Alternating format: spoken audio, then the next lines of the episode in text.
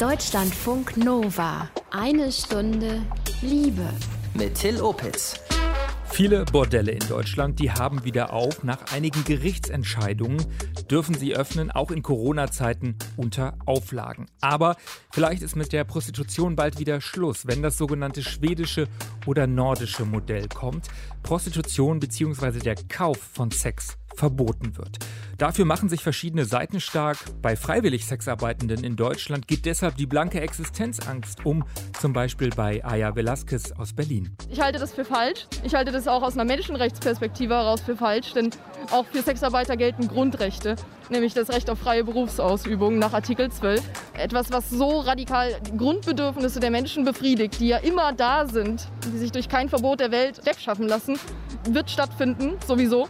Je marginalisierter eine Person ist und je prekärer ihre Lebenssituation ist, desto mehr Rechte braucht sie und nicht Gesetze, die ihre Kunden kriminalisieren und ihre Arbeitsbedingungen unnötig verschlechtern. Eine Lobby aus Teilen von CDU und SPD, aus NGOs wie Terre des Femmes und auch das Land Schweden werben für ein Sexkaufverbot.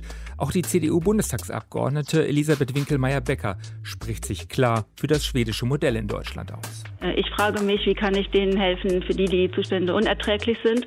Und dafür ist das nordische Modell eben geeignet. Der Menschenhandel findet im Moment statt und wird verdeckt von der Legalität der Prostitution. Es ist ganz, ganz schwierig für die Ermittler, Anknüpfungspunkte zu finden, weil eben alles legal ist. Die Situation heute in der Prostitution ist so schlimm und gravierend, dass ich mir nicht vorstellen kann, was in der Illegalität sich noch verschlechtern soll. Aus aktuellem Anlass also schauen wir noch mal sehr ausführlich auf dieses schwedische Modell. Wie ist es entstanden? Taugt es als Vorbild für andere Länder? Und wie sehr hat es Zwangsprostituierten wirklich geholfen? Wir versuchen Antworten mit Schweden-Reporterin Andrea Rönsberg. Und dazu noch was ganz anderes. Lena hat Premiere im Liebestagebuch. Sie erzählt, wie sie entdeckt hat, dass sie bi ist. Willkommen. Deutschlandfunk Nova. Freiern, also Käufern von Sex denen droht in Schweden Knast, wenn sie zur Prostituierten gehen. Seit Ende der 1990er Jahre ist es so. Andrea Rönsberg ist Deutschlandfunk Nova Reporterin in Schweden, lebt in Stockholm. 2018 hat sie für uns monatelang zu den Hintergründen des schwedischen Modells recherchiert, vor Ort in Schweden. Und ich habe sie gefragt, wie es in Schweden zu diesem Sexkaufverbot gekommen ist. Also früher war Prostitution legal. Das hat ganz offen stattgefunden, auf den Straßen der großen Städte vornehmlich.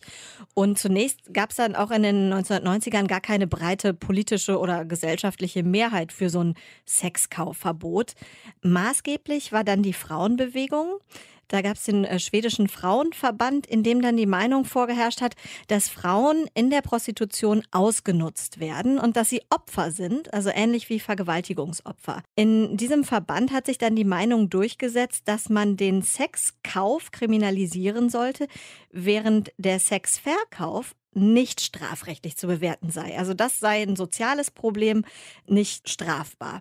Damit war das Ganze dann aber auch noch lange nicht durch, erinnert sich Margareta Winberg. Die war damals Vorsitzende des Frauenverbands und auch Ministerin der regierenden Sozialdemokratischen Partei.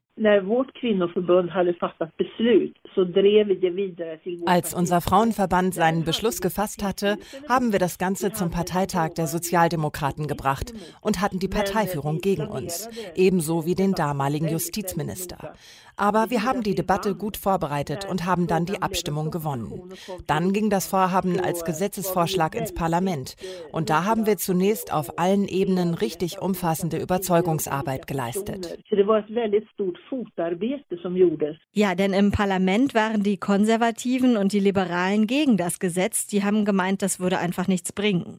Aber am Ende war es dann schon so, dass sich die Sozialdemokraten mit ihrer Idee, mit ihrem Gesetz durchsetzen konnten. Genau, dafür mussten sie auch andere Parteien noch überzeugen. Ist ihnen aber gelungen, nach dieser Überzeugungsarbeit, die die Frauenverbände und äh, geleistet haben. Und so hat das schwedische Parlament dann das Gesetz angenommen, zahlreichen Gegenstimmen und Enthaltungen allerdings zum Trotz. Es wurde dann relativ schnell akzeptiert und wird seitdem in Schweden gesellschaftlich und politisch nicht mehr in Frage gestellt. Man muss sich in Erinnerung rufen, das war vor ungefähr 20 Jahren schon, im Frühjahr 1998. Und nur wenige Jahre später, 2001 war es meiner Erinnerung nach, hat Deutschland ein Prostitutionsgesetz verabschiedet, ebenfalls betrieben von, sagen wir mal, linken politischen Kräften, Sozialdemokraten. Genau, die damalige rot-grüne Regierung hat die rechtliche und soziale Stellung von Prostituierten verbessert. Also zum Beispiel können sie sich seitdem krankenversichern. Die haben Prostitution weitestgehend legalisiert, das aus der Sittenwidrigkeit rausgeholt. Die Idee dahinter, Prostitution ist ein Job wie jeder andere. Wie kommt das? Also die Sozialdemokraten in Schweden haben damals für ein Verbot, Sex zu kaufen gekämpft. Die deutschen Sozialdemokraten fast zeitgleich, muss man ja sagen, für die Anerkennung von Prostitution als normalen Job.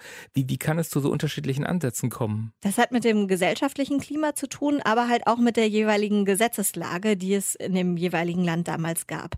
Die Kulturpädagogin und Historikerin Susanne Dodier hat diese Frage untersucht. Die stammt aus Böblingen, lebt aber jetzt seit über 15 Jahren in Schweden und lehrt mittlerweile an der Uni Göteborg. Also in Deutschland war vorher Prostitution sittenwidrig und die Linken haben gegen dieses Sittenwidrigkeitsgesetz gekämpft, gegen die Christdemokraten. In Schweden aber gibt es fast keine Christdemokraten und äh, Schweden glauben meistens, dass sie ganz säkularisiert sind, also dass Religion keine Rolle mehr spielt und Sittenwidrigkeit auch nicht. In Schweden haben also die linken Parteien und die Frauenbewegung nicht gegen verstaubte konservative Zustände und Ansichten gekämpft, mhm. wie das in Deutschland mit der Sittenwidrigkeit der Fall war. Stattdessen haben sie dagegen gekämpft, dass Sexdienstleistungen hier in Schweden damals halt sehr frei verfügbar waren. Also es ging dann gegen eine sehr liberale Haltung zum Sexkauf, in Deutschland hingegen gegen eine sehr konservative Haltung gegenüber Sexualität und Prostitution. Um die Jahrtausendwende sind Schweden und Deutschland sehr, sehr unterschiedliche Wege gegangen. Schweden hat den Kauf von Sex verboten, Deutschland hat Prostitution dagegen aus der Sittenwidrigkeit geholt. Deutschlandfunk Nova. Eine Stunde Liebe. Wie ist es zum schwedischen Modell gekommen? Kriminalisierung des Kaufs von Sex, wie es in Schweden und einer Handvoll anderer Länder gilt, zum Beispiel in Norwegen und Frankreich.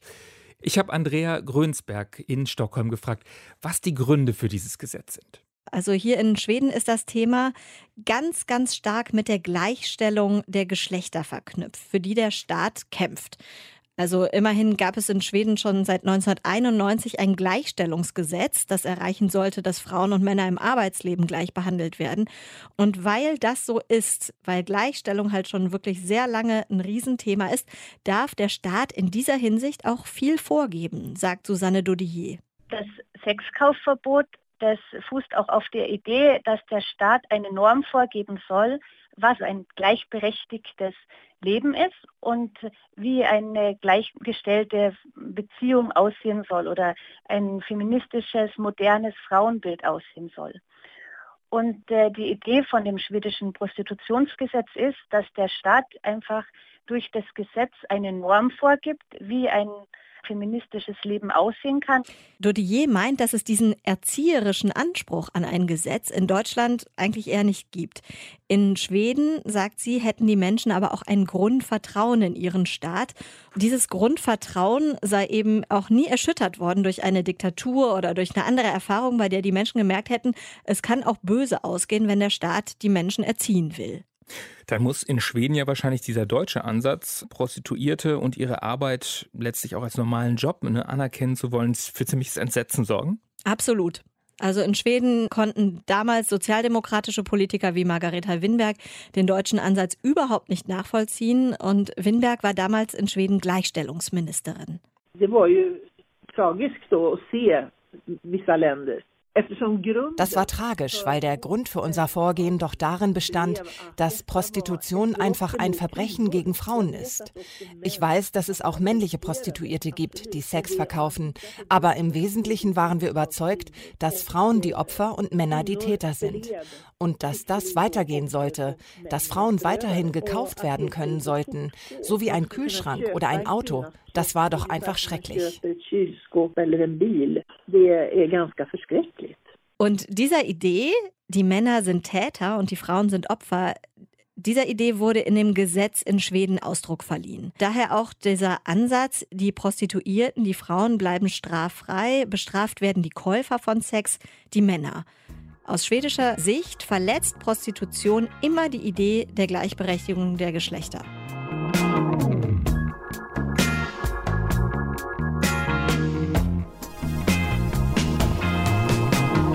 Schweden ist stolz auf seinen Ansatz, das Sexkaufverbot. Das Land leistet sich einen eigenen Botschafter, der für das Sexkaufverbot wirbt. Mit Vorträgen und Infoveranstaltungen auf der ganzen Welt, zum Beispiel in schwedischen Botschaften oder Konsulaten.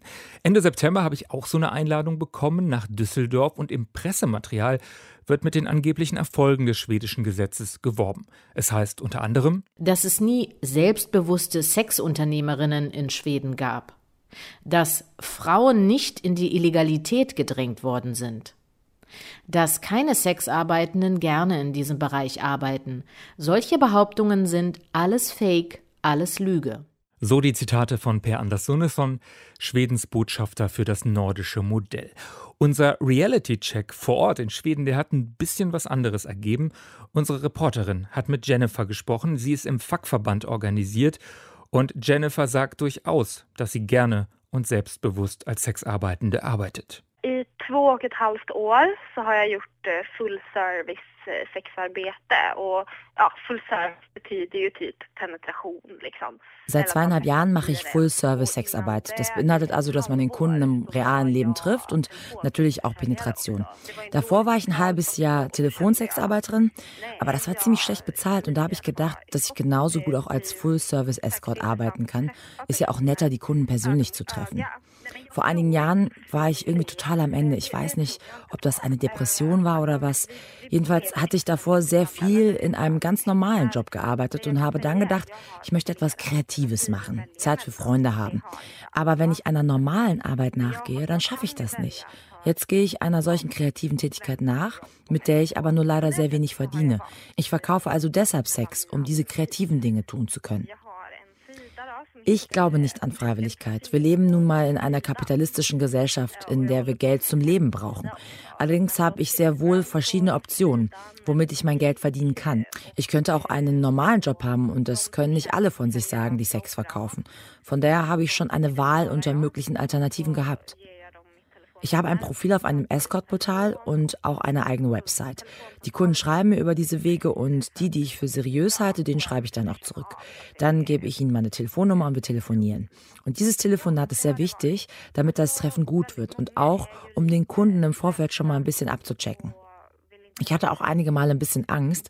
Viele Kunden sind ja ziemlich paranoid und wollen ihre Namen nicht sagen. Und dann fragt man sich, ist das nun wegen des Sexkaufverbots, dass sie Angst haben, ihren Namen zu nennen, oder wollen sie dir einfach nichts Gutes? Einmal hatte ich ein richtig schlechtes Bauchgefühl und dann habe ich das Treffen abgesagt. Ich treffe die Kunden nicht in meiner Wohnung. Meine Nachbarn wissen nicht, dass ich dieser Tätigkeit nachgehe und ich möchte nicht, dass sie davon etwas mitbekommen und das zum Flurgespräch wird und ich nachher meine Wohnung verliere. Ich treffe meine Kunden also bei sich zu Hause oder in Hotels und ich habe auch schon Treffen in Autos vereinbart. Ich bin weiß und spreche Schwedisch und glaube, dass deshalb die besseren Kunden zu mir kommen. Ich denke, dass die, die nicht weiß sind und kein Schwedisch sprechen, als leichtere Beute gesehen werden und schlechtere Kunden abbekommen. Am liebsten möchte ich als Escort bezeichnet werden oder als Sexarbeiterin. Ich bin nun mal eine Arbeiterin. Ich übe eine Tätigkeit aus. Ich werde nicht prostituiert. Ich selbst habe die Kontrolle über das, was ich mache. Die Diskussion in Schweden geht davon aus, dass wir Sexarbeiterinnen, die gegen das Sexkaufverbot sind, nur eine kleine Clique sind. Eine Minderheit, der die Frauen egal sind, die Sex auf der Straße verkaufen. Dass uns Menschenhandel egal ist. Aber das stimmt nicht. Die Mitglieder im Fachverband haben alle möglichen Backgrounds, sowohl gesellschaftlich als auch ethnisch. Unabhängig davon, was man davon hält, dass Menschen Sex verkaufen. Es ist einfach nicht gut, Kunden zu treffen, die ihre Identität nicht verraten wollen. Und auf der Straße sind die Kunden richtig gestresst und man kann kein ordentliches Gespräch mit ihnen führen. Das sind meine Preise, das sind meine Grenzen etc. Das geht mit diesem Gesetz nicht. Was wir möchten ist, dass das als Arbeit gesehen wird. Da sagen dann viele, um Gottes Willen, das ist doch keine Arbeit. Aber wenn man es als Arbeit betrachtet, dann haben wir auch dieselben Rechte wie andere Arbeiter.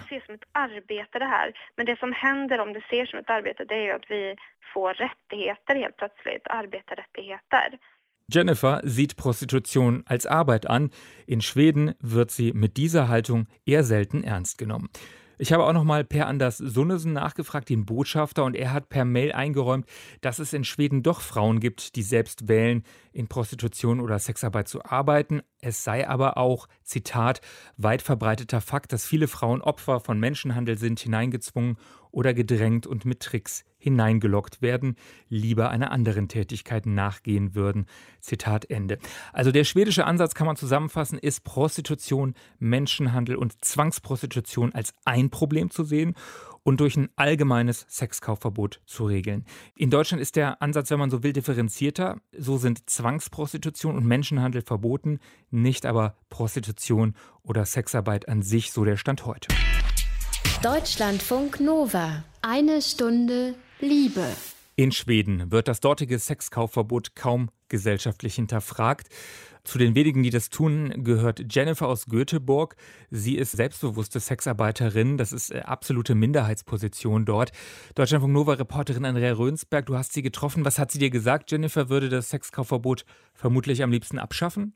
Genau, also Jennifer und die Mitglieder des FAK-Verbands ebenso wie andere Vereine von Sexarbeiterinnen, die kritisieren das Gesetz schon deutlich. Sie meinen, es würde ihre Arbeit unsicherer machen, sie in Gefahr bringen, weil die Kunden eben Angst vor der Polizei haben und das Ganze dann im Geheimen stattfinden muss und dass das Gefahren birgt. Jetzt muss man aber auch sagen, Jennifer hat da vermutlich auch ihre eigenen, eben auch kommerziellen Interessen. Auf jeden Fall. Aber die hat Amnesty International nicht. Amnesty hat einen Bericht veröffentlicht über die Verpflichtung von Staaten, die Rechte von Sexarbeitern zu schützen. Und darin fordert Amnesty, alle Aspekte von einvernehmlicher Sexarbeit unter Erwachsenen zu entkriminalisieren. Man halte es für nötig, auch den Kauf von Sex sowie die Organisation von Sexarbeit zu entkriminalisieren, damit die Sexarbeiterinnen sicherer arbeiten können. Wie geht die schwedische Gesellschaft damit um? Wie sieht die diese Kritik? Also die kann hier einfach niemand nachvollziehen. Viele Schweden waren, als Amnesty mit dieser Position rausgekommen ist, so entsetzt, dass sie zu Hunderten ausgetreten sind. Rund 1800 Mitglieder hat Amnesty in Schweden damals verloren. Und auch jetzt gibt es hier einen ganz, ganz klaren gesellschaftlichen Konsens. Einer Umfrage von 2015 zufolge finden fast drei von vier Schweden das Sexkaufverbot richtig und wichtig. Und das wird auch nicht öffentlich kritisiert, zumindest nicht lautstark. Auch die Organisationen der Sexworkerinnen, die sind wirklich ganz, ganz, ganz, ganz leise Stimmen. Mhm. Und man muss dazu vielleicht noch sagen, dass Schweden eine absolute Konsensgesellschaft ist. Also die Mehrheitsmeinung, die wird schlicht nicht öffentlich und schon mal gar nicht lautstark in Frage gestellt.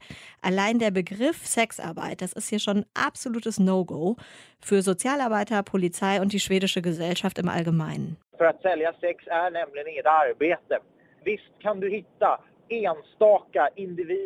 Sex zu verkaufen ist keine Arbeit. Sicher gibt es einzelne Personen, die sagen, dass sie das so gewählt haben, dass sie Sexarbeiter sind und von niemandem dazu gezwungen werden. Aber diese Stimmen vertreten nur eine verschwindend geringe Minderheit.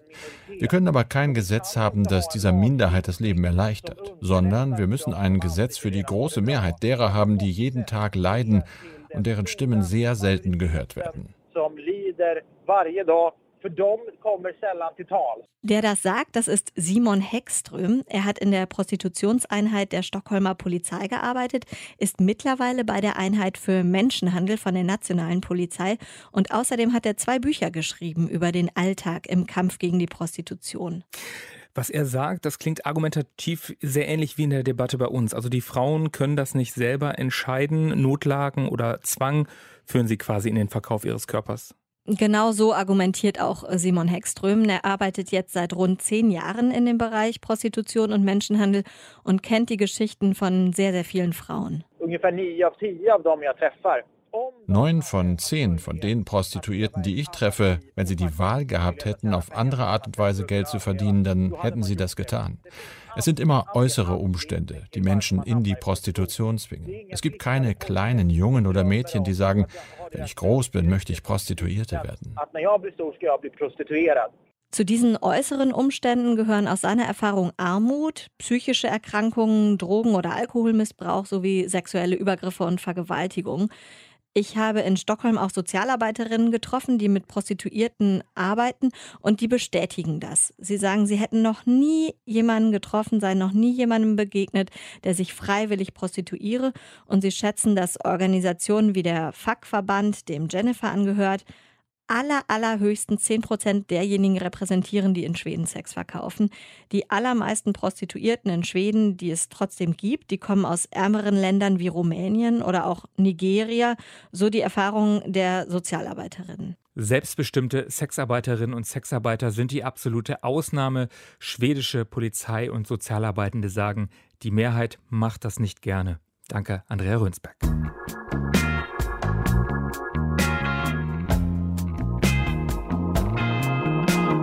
So, viel gehört zum schwedischen Modell über Für und Wider. Und ich habe Andrea Rönsberg in Stockholm um ein Fazit gebeten. Kann man nach plus minus 20 Jahren Sexkaufverbot sagen, hat dieses Gesetz was gebracht? Also leiden heute in Schweden wirklich weniger Frauen? Das lässt sich leider nur sehr schwer sagen. Hm. Besonders viele Studien gibt es dazu einfach nicht. Eine Untersuchung über Prostitution in Schweden hat die Regierung beauftragt mhm. und darin heißt es, die Straßenprostitution habe sich seit 1995 halbiert.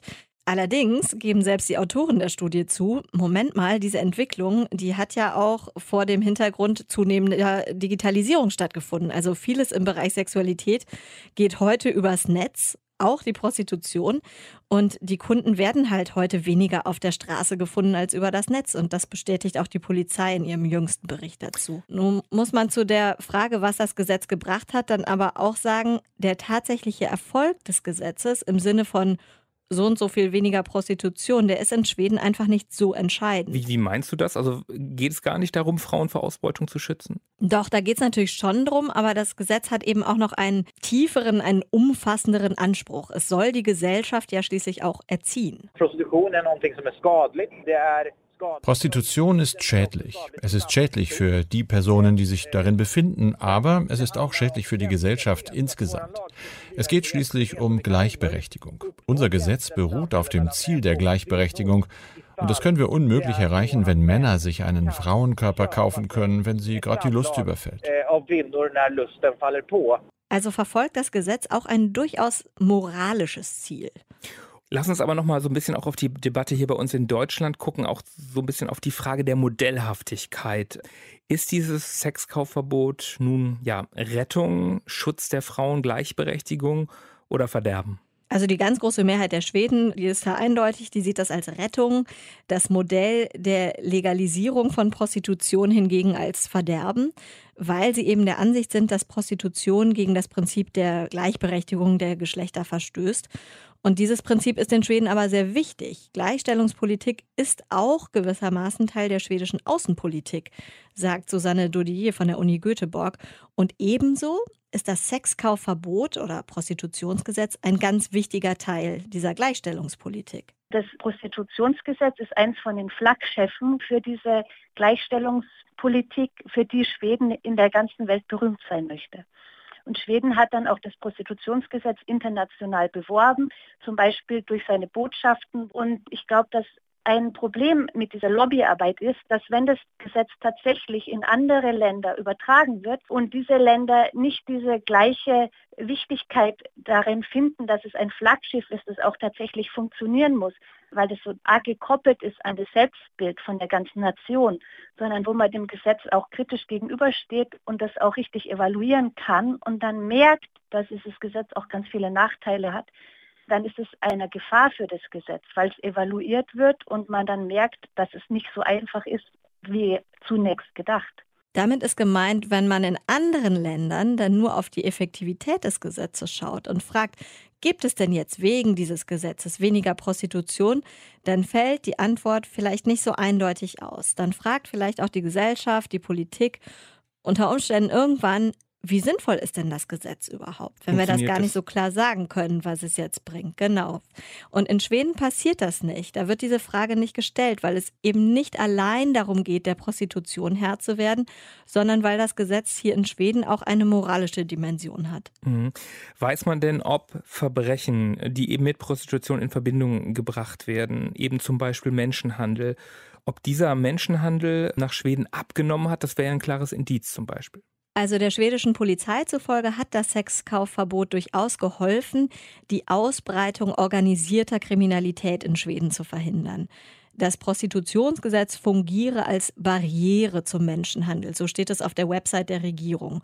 Und so hat es mir auch Margareta Winberg erzählt, die das Prostitutionsgesetz ja in den 1990ern maßgeblich auf den Weg gebracht hat und die da schwedische Gleichstellungsministerin war.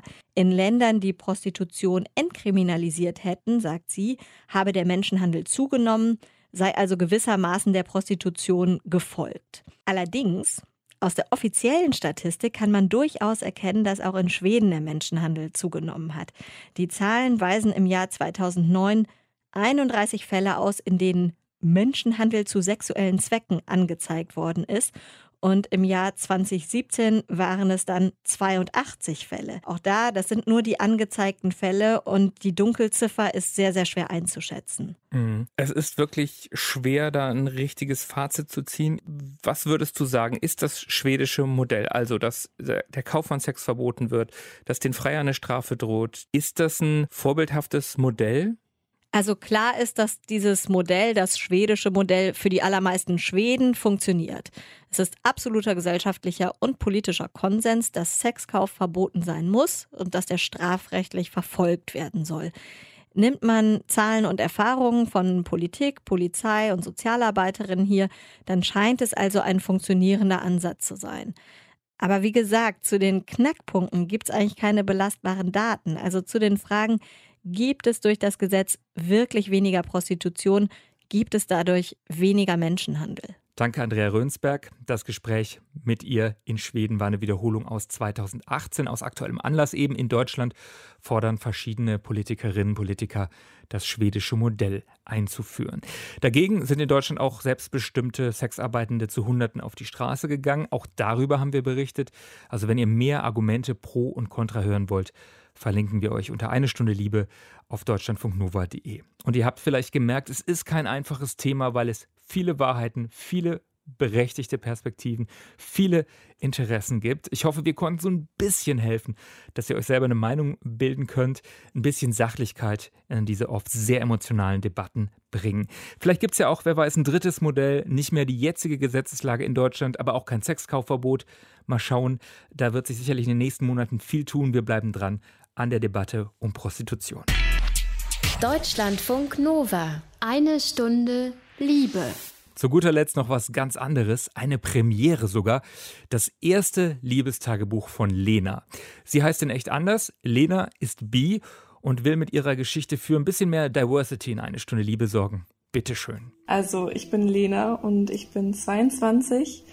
Ich bin noch Studentin und gemeldet beim Liebestagebuch habe ich mich, weil ich ja schon öfter gerne Leute da hätte, die so sind wie ich, und zwar bisexuell oder generell in der LGBTQ-Szene.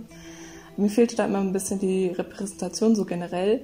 Und zwar habe ich so gemerkt, dass ich bisexuell bin oder dass ich auf Frauen stehe, eigentlich schon so Anfang der Pubertät, also schon wirklich mit elf, zwölf Jahren.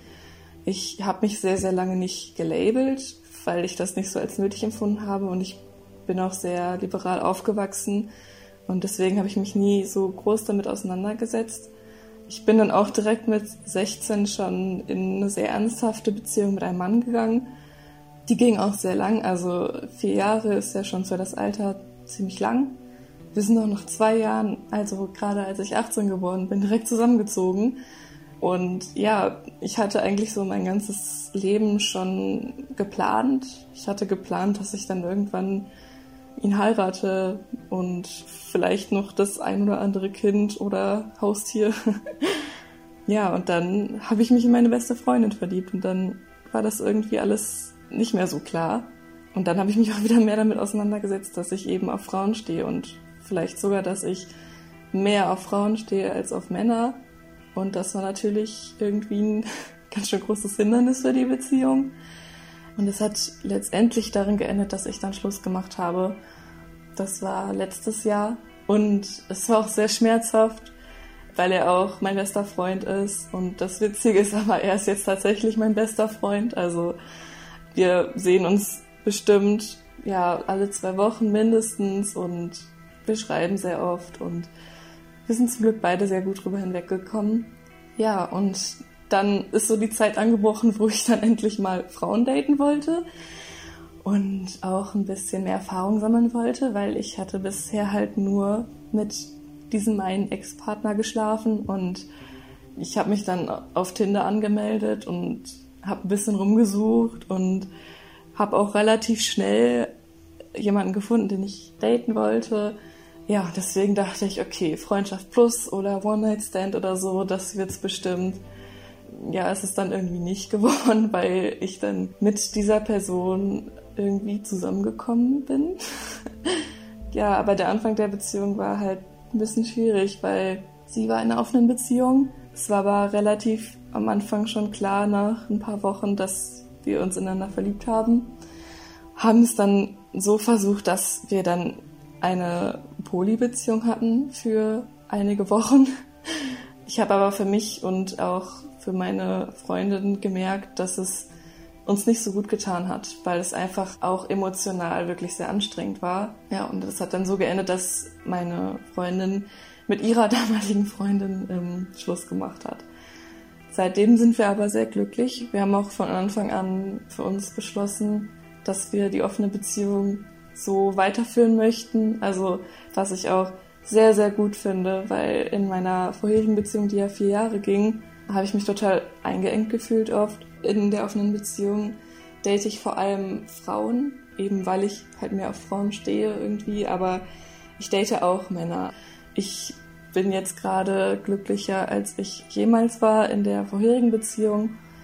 Ja, und ich genieße einfach gerade sehr die Freiheit, die ich jetzt habe und meine Partnerin, die ich sehr, sehr liebe. Danke, Lena. Ein politisches Liebestagebuch für Be Visibility.